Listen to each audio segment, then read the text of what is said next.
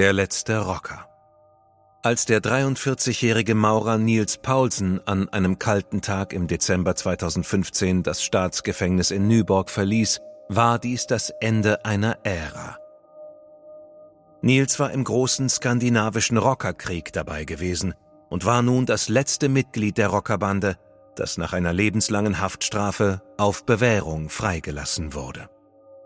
Niels erhielt seine lebenslange Haftstrafe für einen Raketenangriff, den er und einige andere Bandidos-Rocker verübt hatten, zu einer Zeit in der Geschichte Dänemarks, als die Hells Angels und die Bandidos sich im Kampf um die Macht und die Herrschaft über den Drogenmarkt in Dänemark befanden. Der Krieg kostete elf Menschen das Leben, führte zu weitreichenden Änderungen des dänischen Strafgesetzes und rüttelte die dänische Polizei brutal wach. Denn hier war das organisierte Verbrechen gekommen, um zu bleiben.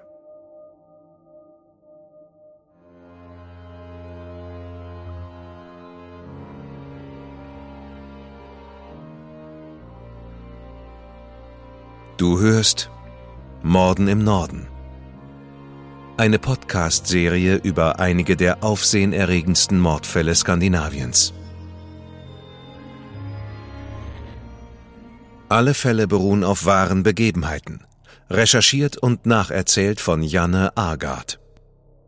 Die hier dargestellten Abläufe basieren auf der Berichterstattung unterschiedlicher Medien zum Tathergang.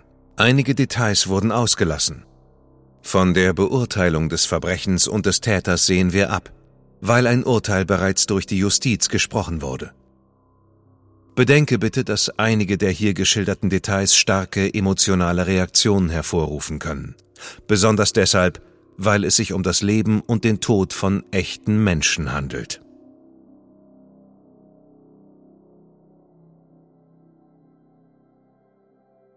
Es war mitten in der Nacht des 6. Oktober 1996. Auf das Stadtgebiet im Nordwesten von Kopenhagen war die ganze Nacht Blaulicht geworfen worden. Eine Handvoll Polizisten war vor dem Hauptquartier der Hells Angels abgestellt worden, um die große Wikinger-Party zu beaufsichtigen, die jährlich im Clubhaus der Rocker in der Titanstraße stattfand. Es hatte einen Grund, dass so viele Polizisten herbeordert worden waren. Der Rockerkrieg wütete schon seit einem Jahr. Seit Michael Junggren, der Präsident der Bandidos in Schweden, auf seinem Weg nach Skåne auf seiner Harley erschossen worden war. Sein Mörder wurde nie gefunden, doch den Verdächtigen bei den Hells Angels zu vermuten, war eine realistische Schlussfolgerung.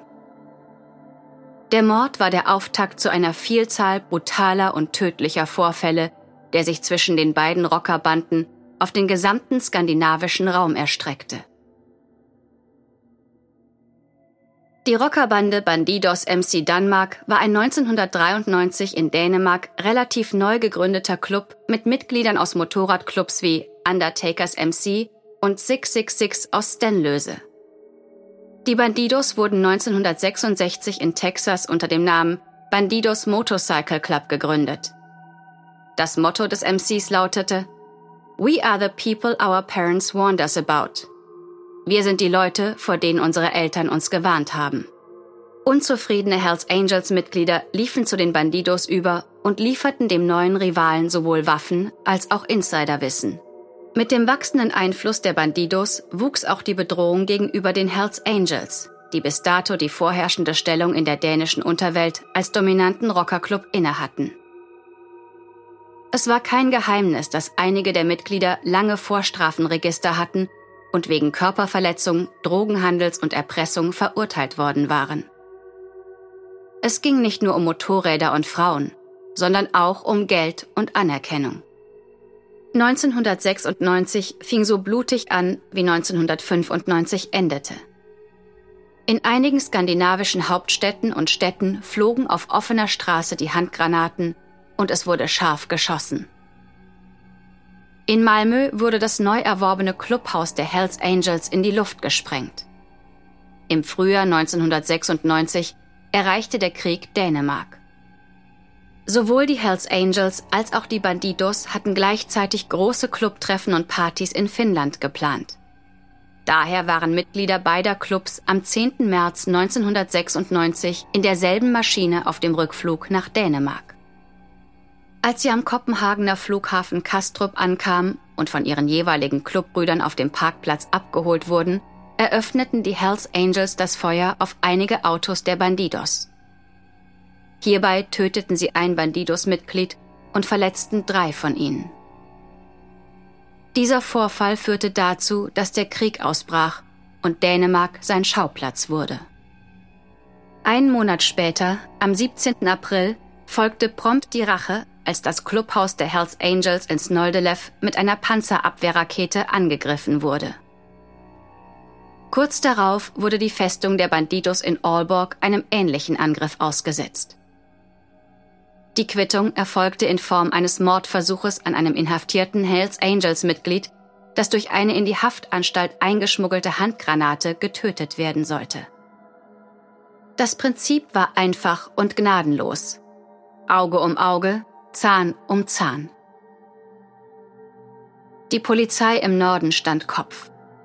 In den 1980er Jahren hatte man ähnliche Vorfälle von schwerer Körperverletzung und Mord mit ansehen müssen, als die Hells Angels die Rivalen der etwas kleineren dänischen Rockergruppierung Bullshit auslöschten.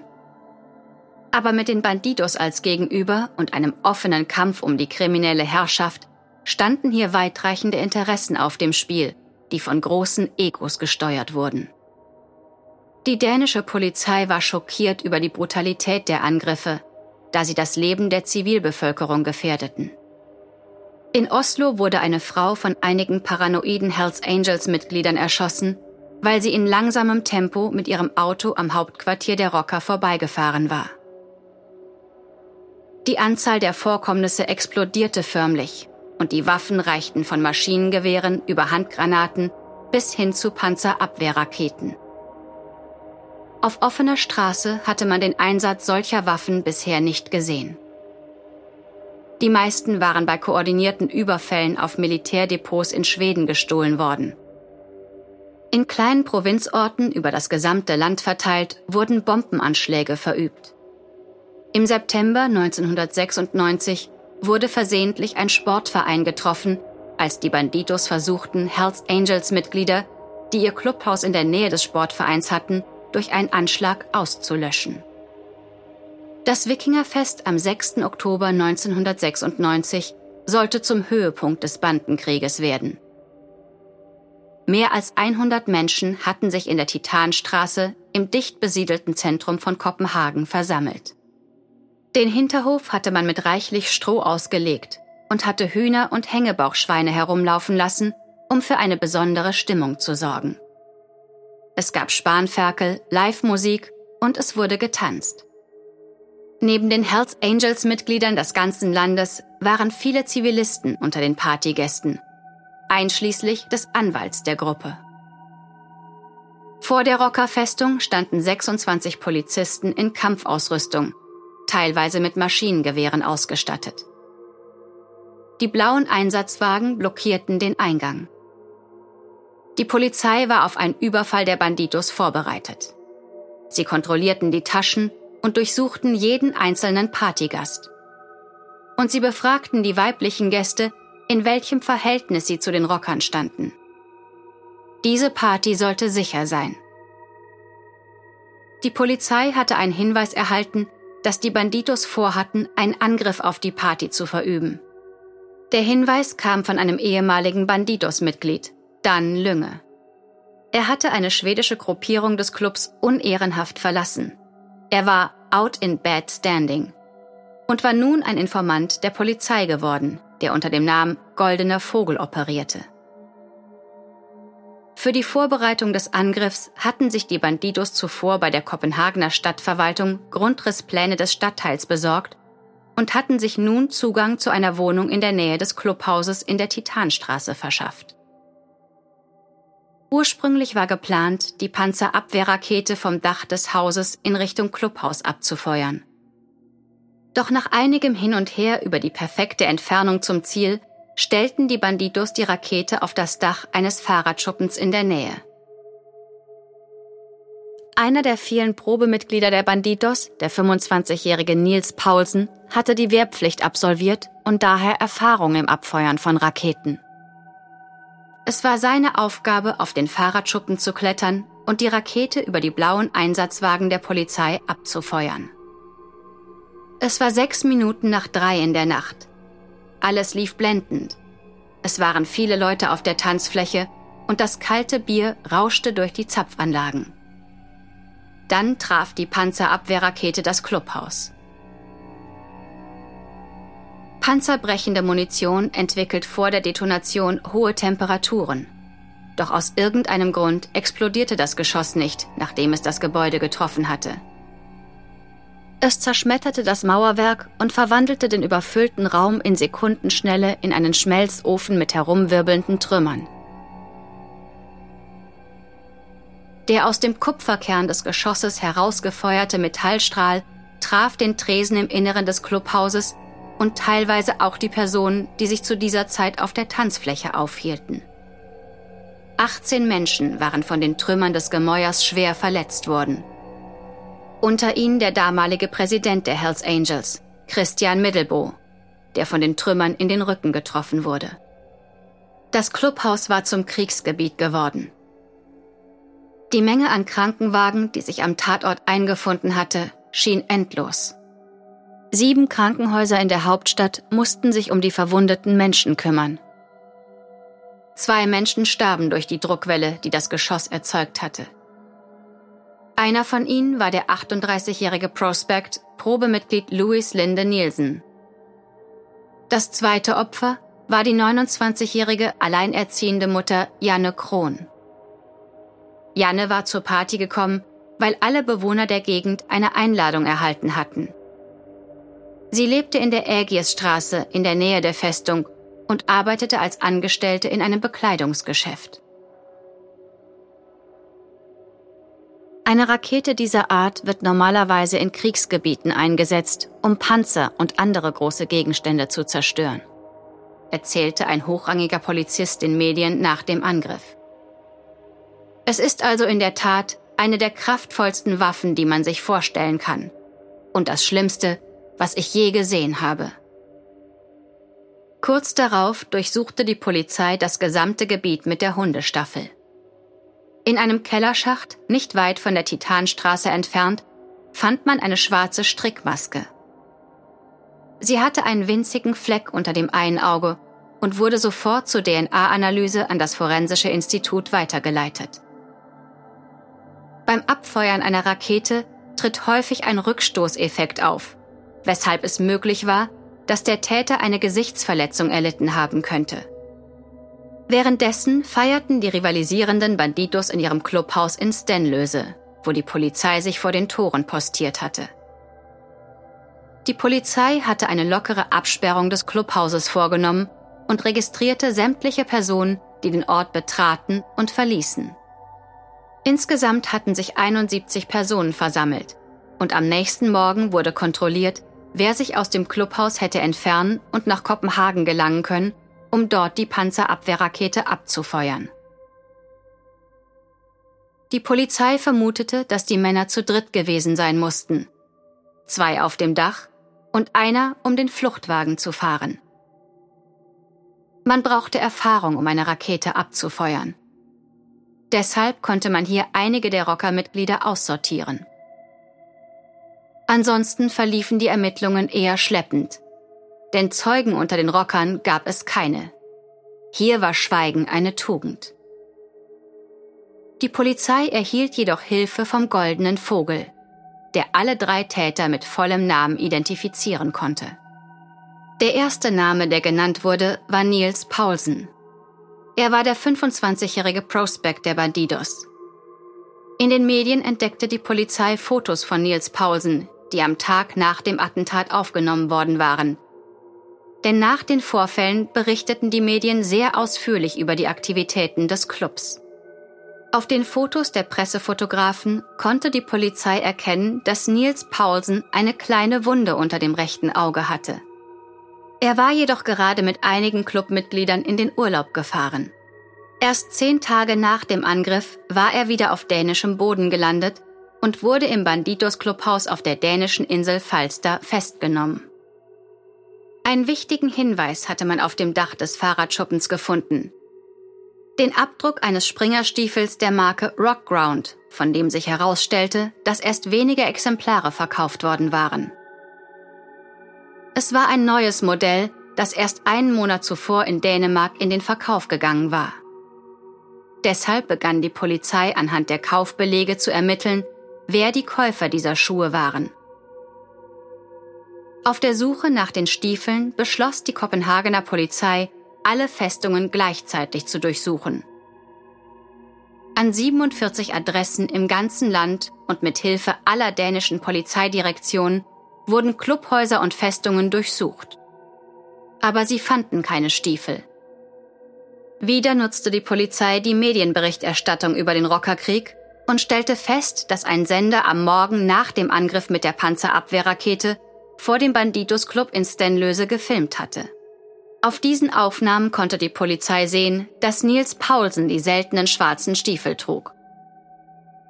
Nach der Verhaftung wurde Nils ins Rechtsmedizinische Institut gebracht, wo er von Ärzten untersucht wurde.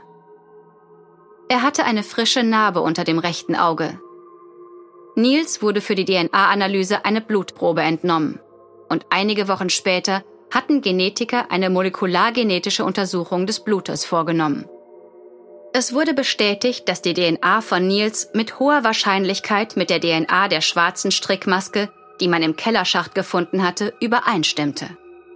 Doch 50 Leute sagten aus, dass Nils in dieser Nacht bei der Party in Stenlöse Tresendienst hatte. Nils selbst sagte aus, er habe die Mütze getragen, sie aber irgendwann im Laufe des Abends verloren. Er bestätigte auch, dass er ein paar Rockground-Stiefel besitze, er sie jedoch zur Aufbewahrung einem Freund, dessen Namen er nicht angeben wolle, übergeben hatte. Zeitgleich mit der Festnahme von Niels und seiner Untersuchungshaft verabschiedete das dänische Parlament ein neues Gesetz, an dem schon lange gearbeitet worden war. Das Rockergesetz, wie es im Volksmund genannt wurde. Es wurde eine Woche nach dem Raketenangriff verabschiedet und trat im Juni 1998 endgültig in Kraft. Im Strafgesetzbuch erhielt es die etwas formellere Beschreibung Gesetz über das Aufenthaltsverbot auf bestimmten Grundstücken und betraf insgesamt 122 Mitglieder der Hells Angels und 98 der Bandidos. Das Verbot der Grundstücksbetretung bezog sich auf insgesamt 25 Grundstücke die sich zu diesem Zeitpunkt im Besitz der Clubs befunden haben. Juristen und Kriminologen warnten vor dem Gesetz, da es die Ermittlungen erschweren würde, nun da die Kommunikation der Bandenmitglieder auf anderem Wege stattfinden müsste. Das Rockergesetz wurde von mehreren Anwälten beim obersten Gerichtshof angefochten, weil sie es als einen Verstoß gegen das verfassungsmäßige Versammlungsrecht betrachteten. Aber neun Richter des obersten Gerichtshofs waren anderer Meinung. Sie hielten die Auswirkung, die dieses Gesetz auf bestimmte Gruppen haben würde, als relativ klein im Verhältnis zu dem Schutz, den das Gesetz dem normalen Bürger, den zufälligen Passanten und der in der Nähe wohnenden Bevölkerung bieten könnte. Der Rockerkrieg endete nicht mit dem Raketenangriff auf die Titanstraße in Kopenhagen. Das neue Gesetz war in Dänemark zwar gut und schnell verabschiedet worden, doch der Krieg fand auch an diversen anderen Orten in Skandinavien statt. Drei Wochen nach dem Angriff in der Titanstraße folgte eine Bombenexplosion vor dem Clubhaus der Hells Angels in Oslo. Es folgten eine Reihe von Attentaten und sogar ein Kampf zwischen den Bandidos und den Hells Angels auf offener Straße in Kopenhagen. Die Kämpfe dauerten bis einschließlich 1997 an, wo sich die beiden Gruppen dann auf einen Waffenstillstand einigten. Viele Mitglieder beider Seiten waren entweder inhaftiert oder, nach fast zwei Jahren Krieg, verwundet oder getötet worden. Geld und Waffen gingen zur Neige, weil der lukrative Drogenhandel unter den Kämpfen gelitten hatte. Banden mit Migrationshintergrund und andere kriminelle Gruppierungen hatten angefangen, Teile des illegalen Marktes zu übernehmen. Rechtsanwalt Torkel Toya war als Vermittler an den Friedensverhandlungen beteiligt gewesen und hatte dazu beigetragen, dass sich die beiden Präsidenten des Clubs, Blondie alias Ben Sväne Nielsen von den Hells Angels und Jim Tindan von den Bandidos im September 1997 trafen. Zur Hauptsendezeit ließen sie die Fernsehzuschauer wissen, dass sie ein Friedensabkommen geschlossen hatten. Nach dem Bandenkrieg und vor allem wegen ihm folgte eine komplette Umstrukturierung und Neuorganisation der Polizei und ihrer Arbeit. Ganz oben auf der Liste der Politiker war der Wunsch, Spezialeinheiten zu installieren, um die Beobachtung der Gruppen zu gewährleisten. Die Medien berichteten weiterhin intensiv über die Fälle und die Angst in der Bevölkerung hatte sich zu einer Art Moralpanik entwickelt. Mit ihren zahlreichen Clubhäusern und Festungen, die sich oft in gewöhnlichen Wohnvierteln der verschiedenen Städte befunden haben, stellten die Gruppen eine echte Bedrohung für das Leben der Bevölkerung dar. Die oberste dänische Polizeibehörde richtete ein nationales Ermittlungszentrum ein, um gegen die organisierte Kriminalität auf dänischem Boden vorzugehen. Im März 1998 wurde das Attentat in der Titanstraße vor dem Landgericht in Kopenhagen verhandelt. Man präsentierte den drei Richtern und zwölf Geschworenen die Beweise, den Stiefelabdruck, das DNA-Profil und die Strickmütze. Doch gleichzeitig gaben viele Bandidos-Mitglieder Nils Paulsen ein Alibi für diesen Abend. Sie blieben bei ihrer Aussage. Er habe in der Nacht des Mordes die Tresenschicht für die Party im Bandidos Clubhaus in Stenlöse übernommen. Der Richter und die Geschworenen glaubten dies nicht. In nur wenigen Stunden verurteilten sie Nils Paulsen wegen zweier Morde und 18 versuchter Morde. Das Strafmaß lebenslänglich die härteste Strafe, die das dänische Gesetz hergibt. In Dänemark gibt es drei Gründe, die einer angeklagten Person eine lebenslängliche Haftstrafe einbringen. Die Ermordung von Kindern anderer, insbesondere wenn dabei ein sexuelles Motiv zugrunde liegt, ein begangener Serienmord oder ein Massenmord. Niels Paulsen wurde sofort in das alte und recht abgenutzte Staatsgefängnis nach Nyborg gebracht. Damals waren in Nyborg viele Bandidos-Mitglieder inhaftiert, die dort nach ihrer Verurteilung wegen schwerer Körperverletzung, versuchten Mordes oder Mordes ihre Haftstrafen verbüßten. Im Staatsgefängnis in Horsens hingegen wurden die Rocker der Hells Angels beherbergt. Man konnte die Mitglieder der beiden Banden ihre Strafen nicht am selben Ort absitzen lassen, da der Krieg dann hinter den Gefängnismauern weitergegangen wäre. In Dänemark ist die lebenslängliche Haftstrafe wortwörtlich zu verstehen. Erst nach zwölf verbüßten Haftjahren konnte Nils seinen ersten Antrag auf Bewährung bei der Strafvollzugsbehörde stellen. Diese wies seinen Antrag jedoch mit dem Hinweis auf das Rechtsempfinden der Bevölkerung wieder und wieder ab. Nach 14 Jahren in der geschlossenen Haftanstalt war dann die rechtliche Möglichkeit gegeben, ein Gericht damit zu beauftragen, sich in einem Verfahren mit der Aussetzung von Nils Strafe zur Bewährung auseinanderzusetzen. Es geht hier um zwei Fälle der vorsätzlichen Tötung und Körperverletzung an 18 Personen. Das Rechtsempfinden ist in diesem Fall demzufolge alles andere als unwesentlich, hieß es vom Vertreter der dänischen Strafvollzugsbehörde.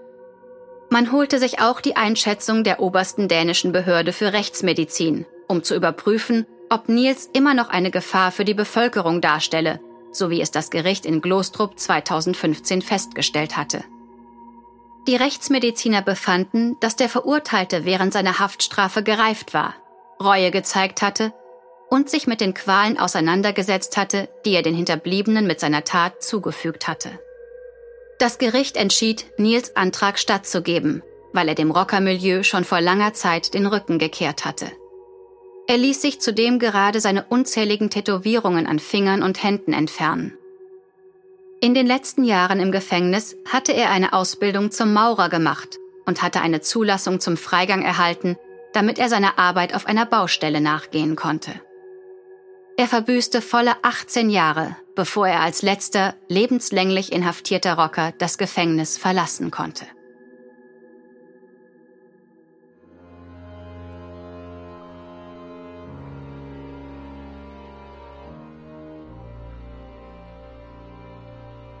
Die deutsche Fassung der Serie Morden im Norden ist eine Produktion der Fritzton GmbH im Auftrag von Podimo. Übersetzung Nadine Bär. Überarbeitung und Regie Peter Minges. Gesprochen haben Marike Oeffinger und ich, Sascha Rotermund. Aufnahme und Nachbearbeitung Christopher Gropp und Niklas Schepstadt. Projektleiter Lennart Bohn.